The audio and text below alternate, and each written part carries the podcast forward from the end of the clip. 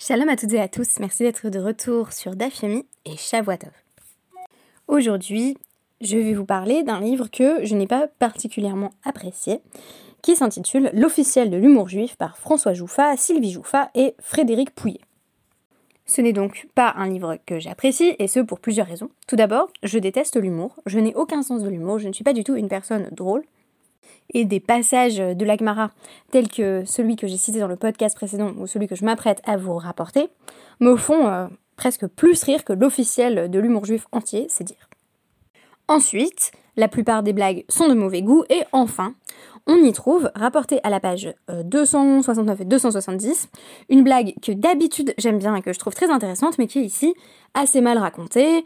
Alors, euh, on nous parle d'un rabbin de Paris, et du grand rabbin de Paris et du grand rabbin de New York qui serait dans un taxi et qui euh, rivaliserait de formules de politesse en disant Vous plaisantez, mon cher, c'est moi, grand rabbin de Paris, qui ne suis rien à côté de vous, je suis un moins que rien. Non, non, j'insiste, moi, grand rabbin de New York à côté de vous, grand rabbin de Paris, je suis un moins que rien. Ça continue pendant un moment jusqu'à ce que le chauffeur du taxi, qui est juif aussi et n'en peut plus, se retourne et dit euh, Ne dites pas ça parce que moi, à côté de vous, je suis un moins que moins que moins que rien. Et là, les grands rabbins se regardent et euh, disent Mais dis donc, il se prend pour qui celui-là? La blague euh, ne présente à peu près aucun intérêt quand elle est rapportée dans ce contexte, si ce n'est que c'est le paradoxe de la fausse humilité, qui veut que l'on prétende n'être rien tout en rappelant ses titres de gloire. Bref, je ne sais pas à quelle version du même récit euh, vous avez eu accès, mais moi, euh, j'avais d'abord entendu la blague et je l'ai retenue euh, avec une version un petit peu différente où c'est à Kippour, donc déjà le contexte est important. dans le contexte de Kippour, les dignitaires de la synagogue se succèdent pour affirmer là encore combien ils ne sont rien. Donc on peut imaginer une succession de personnages, voilà le le rabbin, le parnasse, le chaver de la communauté, euh, le chazan, euh, avec euh, idéalement une gradation dans, dans l'importance du rôle communautaire, et ça finit par évidemment le petit tailleur, le petit cordonnier, bref, une personne quelconque de la communauté dont le statut social est inférieur au précédent, qui lui aussi dit Hachem, pardonne mes fautes car je ne suis rien. La fin est bien entendu la même, les autres s'exclame comment cette personne ose-t-elle dire qu'elle n'est rien. Et c'est très intéressant parce que dans le DAF 14 de la Maseret Ta'anit, on trouve à peu près la même idée, euh, sous la forme par exemple Ein Adam Chashuv euh, X, donc euh, je vais traduire ensuite, et là Imken Y. Donc pour l'instant c'est pas très clair, en gros, on nous dit euh, une personne importante ne devrait pas avoir, euh, le droit, euh, le privilège de faire telle action qui en réalité est une marque d'humiliation au nom de la communauté. Donc je donnerai les exemples à travers le DAF. À moins d'être sûr que Ella Imken n'est aînée qu'est, à moins d'avoir la certitude de voir ses prières exaucées comme, et là on va avoir différents personnages qui vont être mentionnés, par exemple Yehoshua bin Nun, et à chaque fois, il va s'agir de cas qui vont euh, viser à limiter les circonstances dans lesquelles euh, une personne qui est éminente et respectée euh, dans la communauté peut se, se, rabaisser, se dégrader elle-même, dans le but d'obtenir réparation pour la communauté. Alors, on rappelle un petit peu le contexte qui entoure ce débat à savoir euh, le fait que euh, la communauté euh, est susceptible de rencontrer des sortes de, calamités ou de catastrophes. L'exemple par excellence, celui qu'on a le plus étudié, c'est bien entendu l'absence de la pluie. Pourquoi? Parce que c'est un cas qui est mentionné dans le schéma comme étant la conséquence de nos fautes, de nos transgressions, de notre éloignement d'Hachem. Cependant, ce n'est pas le seul type de tsahar, de, d'événements euh, pénibles qui est susceptible euh, d'accabler la communauté. On nous dit par exemple, euh, donc, Bi de Rabbi Yehuda, Nesi Ahava Tsahara, Gzar, Tlat Asrat Aniot, Velo Iani. durant les années où Rabbi Yehuda Anassi était le dirigeant de la communauté, il y eut un grand malheur. On ne sait pas exactement lequel, ce n'est pas ce qui importe. On dit il a décrété 13 jeunes sur la communauté euh, et n'a pas reçu de réponse. Alors qu'est-ce que ça signifie? Ça signifie que il y a une gradation dans la réaction à euh, un malheur pour la communauté. Ça peut être l'absence de pluie, ça peut être autre chose. Et on va de plus en plus multiplier les jeunes qui vont donc intervenir avec une succession de lundi et de jeudi. Au fur et à mesure, la communauté va prendre de plus en plus de mesures de plus en plus extrêmes. Par exemple, les jeûnes deviennent de plus en plus difficiles. Au début, on ne jeûne que la journée, ensuite on jeûne pendant, pendant 25 heures. On adopte ensuite euh, des, mesures qui visent à montrer que la communauté est véritablement en deuil. On va en évoquer quelques-unes. Euh, on finit par fermer boutique, par sonner du chauffard dans les rues. Bref, euh, toute la communauté s'implique dans cette expression de grande douleur. Alors, cette fois-ci, dans le cas de, Rabbi Yehuda il ne se passe rien au bout des 13 jeunes. Svar les mixar fait. Et donc il s'est dit au bout de 13 jeunes, eh bien, bah, il n'y a pas d'autre recours que d'en décréter d'autres. Amarle, Rabbi Ami, mais Rabbi Ami lui a dit Amro, Ein Matrichin. On ne peut pas, euh, comment dire, euh, affliger la communauté au-delà d'une certaine mesure. Là, c'est trop en fait. C'est un, une, une tirra qui est trop grande, un effort, euh, voire un supplice pour la communauté qui dépasse la mesure et donc on s'arrête à 13. Donc ça c'est pour le Tzibour, mais on va voir que des individus, euh, on a déjà parlé des Yechidim dans les podcasts précédents, des individus, euh, des notables de la communauté, des personnes connues pour leur piété, vont pouvoir aller plus loin dans les manifestations euh, de piété, mais pas trop loin quand même. On nous donne par exemple bah, le, cas de Sheilat Shalom, le fait de saluer quelqu'un, de lui dire bonjour. On nous dit Tanu Rabbanan, Chaverim Ein Shalom Benehem. Les Chaverim qui sont pas euh, qui sont pas les, les Talmidei Chachamim, mais qui sont des personnes euh, euh, voilà pieuses qui qui respectent le système des sages et sont le plus élevés possible en matière d'observance des mitzvot, ils ne se saluent pas. Amearetz, Sheshoalim, Marzirin Lahem, Besafarafa ou euh, Roche. Et si euh, des personnes qui sont les Améares, donc on va dire ici euh, les Ignars, euh, qui sont des personnes qui font partie du peuple juif, mais qui sont pas pour le coup très impliquées dans la pratique des mitzvot, voire pas du tout, on pourrait faire un podcast entier sur les Améharetz, mon mari et moi, on a présenté une série de cours sur le sujet. Alors, si je vois que ça revient dans un autre podcast où c'est plus développé, dans un autre DAF où c'est plus développé, j'en ferai un podcast. Là, je vais simplement traduire par les ignares, donc qui, ne connaissent pas cette règle, euh, disent euh, shalom, voilà, nous disent bonjour, et qu'on est un travers. Alors, on répond, mais. et ça, c'est, ce sont des termes, Safarafa ou Roche, qui sont repris à chaque fois que euh, qu'il y a deuil, ou dans le cas par exemple de Tisha B'Av, qui est pour le coup aussi une forme de deuil, même si ce n'est pas le deuil d'une personne, euh, on leur répond avec euh, la, langue empesée et, et de manière solennelle, avec littéralement la tête lourde. Donc on leur répond avec une certaine gravité pour indiquer que il n'y a pas lieu de dire bonjour. bonjour et shalom, c'est un peu la même logique parce que shalom, c'est comme s'il y avait la paix. Et on, va apprendre dans le traité de Katan, dans le troisième Pérec, qui est consacré au deuil, qui est un mes préférés de toute la Gemara, que on dit pas shalom à quelqu'un qui ne vit pas le shalom, qui n'est pas en paix, eh bien c'est un peu pareil, bonjour, c'est bonne journée, et s'il n'y a pas de pluie et que tout le monde meurt de faim, eh ben c'est pas une très bonne journée.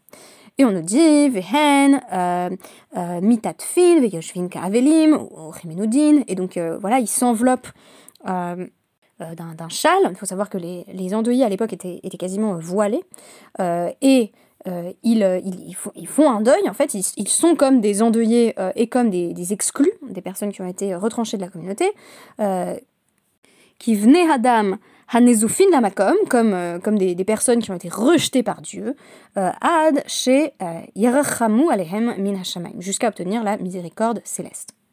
Tout cela s'applique donc, a priori, aux Chaverim, donc aux personnes qui ont un certain standard, de pratiques euh, et qui, on va dire, se, veulent plus pieuses que la moyenne, respectueuses du système des sages, et pourtant on met directement euh, des limites.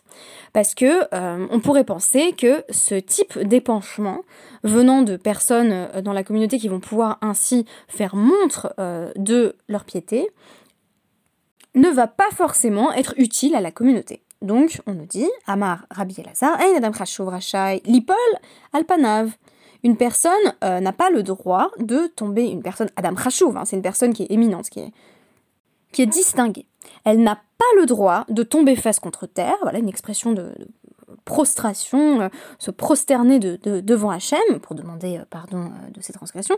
Et là, Imken Na'ane ke Yoshua bin Nun, à moins d'être sûr qu'Hachem répondra comme il a répondu à Yoshua bin Nun, euh, Vayomer Hashem, El Yoshua, Kum, Lach, Lamazé, Ata Nofel, euh, Al panecha. Donc quand il est dit donc, dans Yoshua 7.10, Hachem s'adresse à Yoshua en disant Relève-toi, pourquoi es-tu tombé face contre terre?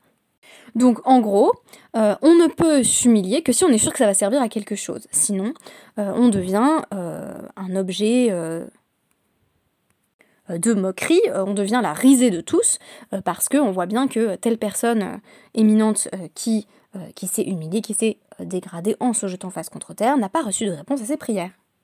Et Rabbi Elazar va donner d'autres exemples de marques de contrition qui sont assez spectaculaires. Par exemple, la chagor sac, porter, se couvrir de sac, ce qui constitue, euh, là encore, une marque euh, d'humiliation de soi. Cette fois-ci, c'est euh, qu'il ne saurait être question de se revêtir d'un sac, à moins d'être sûr d'être Naane, qui qui Yehoram ben Chav, avec cette fois-ci un passage donc du deuxième livre de, de Mlachim, 6.30, où ce protagoniste se revêt là encore d'un sac, ce qui va permettre euh, de, voir la condition des juifs s'améliorer. On peut penser aussi à l'exemple de Mordechai qui va, euh, là encore, euh, se, en quelque sorte, se, mettre dans une position très inconfortable de façon assez spectaculaire, avec les effets que l'on sait dans la Megillat Esther.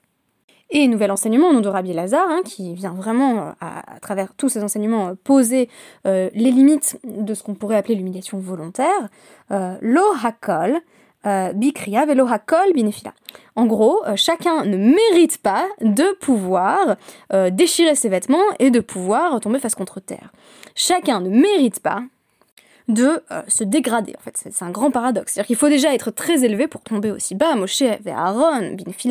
Moshe et Aaron, ils pouvaient tomber face contre terre. Yehoshua et Chalev bikria. Mais Yehoshua et Kalev, eux, ne pouvaient guère que déchirer leurs vêtements. Sous-entendu, euh, déjà Yoshua et, et dans cette version de l'enseignement de Rabbi Lazar, euh, ne peuvent que déchirer leurs vêtements et pas euh, tomber face contre terre. Et ensuite, à travers ces, comparaisons avec Moshe, Aaron, Yehoshua, Yehoram, on est en train de dire à la personne qui entend s'humilier, pour qui tu te prends Et du coup, ça nous ramène à notre blague de départ, à savoir pour qui tu te prends pour être si humble. Simplement ici, ça ne s'adresse pas avec une ironie mordante euh, à une personne qui serait dans la communauté voilà, de, statut social inférieur, comme je le disais euh, euh, en guise d'introduction, mais à, tout un chacun qui est amené à s'interroger sur les motivations réelles de cet abaissement. Et on a ainsi une, une, mise en scène de la grandeur de l'humilité. Alors Moshe, c'est l'exemple par excellence, puisque on affirme euh, dans notre tradition qu'il n'y eut jamais d'homme plus humble que Moshe. Mais cela invite aussi euh, à se pencher sur la perception que l'on a de soi-même quand on pense euh, que, ses propres prosternations, que ses propres voilà, expressions un petit peu spectaculaires de deuil sont susceptibles de faire changer le décret sur la communauté. En gros, ne le fais pas si t'es pas sûr qu'on va répondre à tes prières. Je connais peu de personnes, même si elles s'estiment tout à fait éminentes, qui seraient absolument convaincus que euh, leurs prières vont recevoir une réponse favorable euh, lorsque la communauté entière est affligée. Et pour conclure, je voudrais ramener un passage euh, auquel j'ai pensé spontanément quand j'ai lu ce DAF, de, du Mishneh Torah, de Ilchot Shuvah. Le deuxième Berek de Ilchot Shuvah, c'est, l'un de mes passages préférés du Mishneh Torah, peut-être l'un des passages préférés que j'ai étudié tout court, où il est question du fait que pour le Rambam, donc Maïmonide, il y a une valeur au vidouille, donc à la confession des transgressions, à l'expression publique des transgressions, justement en public. C'est-à-dire que le vidouille, euh, j'enlève public hein, de, de, ma déclaration précédente, en fait, il estime qu'il y a, y a une valeur en soi à euh, déclarer ses fautes euh, en public. Mais cela seulement, bah, Medvarim Amurim, bah, chez Ben Adam. Ça s'applique seulement pour les fautes interpersonnelles. En gros, on dit, voilà, j'ai volé telle personne, maintenant je regrette, j'ai remboursé ce que je devais, je suis dans un processus de tchouva. Aval ben adam lamakom euh, les farsem Mais euh, pour les, les fautes euh, entre, donc, entre littéralement ben adam lamakom, entre l'humain et le lieu, donc les fautes qui concernent le rapport à Hachem, par exemple, j'ai pas fait Shabbat, voilà, ça n'a pas fait de mal à, mon voisin Shimon, mais, mais ça, ça a abîmé ma relation avec Hachem. Il n'y a pas besoin de, de, de l'effarcem, de, se publier, en fait, de, se mettre, de se donner en spectacle. ça, c'est vraiment ma traduction, mais je le, je le lis comme ça. Ve azutpanimhi euh, lo im gilam. Et s'il révèle ses fautes, euh, c'est une forme d'impudence donc, euh, c'est paradoxal, hein, là encore, parce que je dis, euh, euh, je, vais, je sais pas, je vais dans ma sina et j'ai pas fait Shabbat, j'ai pas mangé cachère. On pourrait dire, waouh, quelle humilité, vraiment. Mais là, non, on nous dit, en fait, finalement, c'est une forme d'impudence. et il y a presque une arrogance de l'humilité, ce, qui ce, qui, ce qui fait que je trouve cette blague délicieuse dans la version de Kippour, où on est justement dans, dans l'humiliation, c'est attention à l'humiliation narcissique. attention à se prendre pour ne pas se prendre justement euh, faire attention à ne pas se prendre pour euh, Moshe, Aaron, euh, et ne pas justement se donner en spectacle avec ses transgressions ou sa prétendue humilité. Et là, Shav finit le Rambam, Lifne Hakel Baruchu. Mais on fait tchouva devant Hachem. On fait tchouva dans l'intimité de la relation avec Dieu, dans le cadre des mitzvot que l'on a enfreint qui touchaient à notre relation avec Dieu. Alors ces marques de deuil pour la communauté, on semblait avoir évoqué au cours des podcasts précédents que euh, elle témoignait, par exemple quand Yosef euh, renonce à avoir des enfants dans les sept années de famine, elle témoignait d'une forme de responsabilité pour la communauté. Et ça, c'était quelque chose qui était tout à fait valorisable et valorisé. Au contraire, être Poresh Minatibour, c'était très grave. Ne pas faire comme la communauté, c'était très grave. Mais à l'inverse, que des individus s'arrogent le droit, en quelque sorte, d'être plus humbles que tout le monde et prétendent euh, par, par, par, par leurs faits et gestes pouvoir changer les décrets divins, par des manifestations de contrition quelque peu excessives, eh bien cela aussi est euh, quelque chose dont on doit se prémunir et c'est ce que euh, le DAF Ta'anit 14 met en évidence. Danger, donc, on l'aura compris à travers euh, la version de la blague que je préfère, d'une humilité excessive qui ne cache que de l'orgueil. Merci beaucoup et à demain.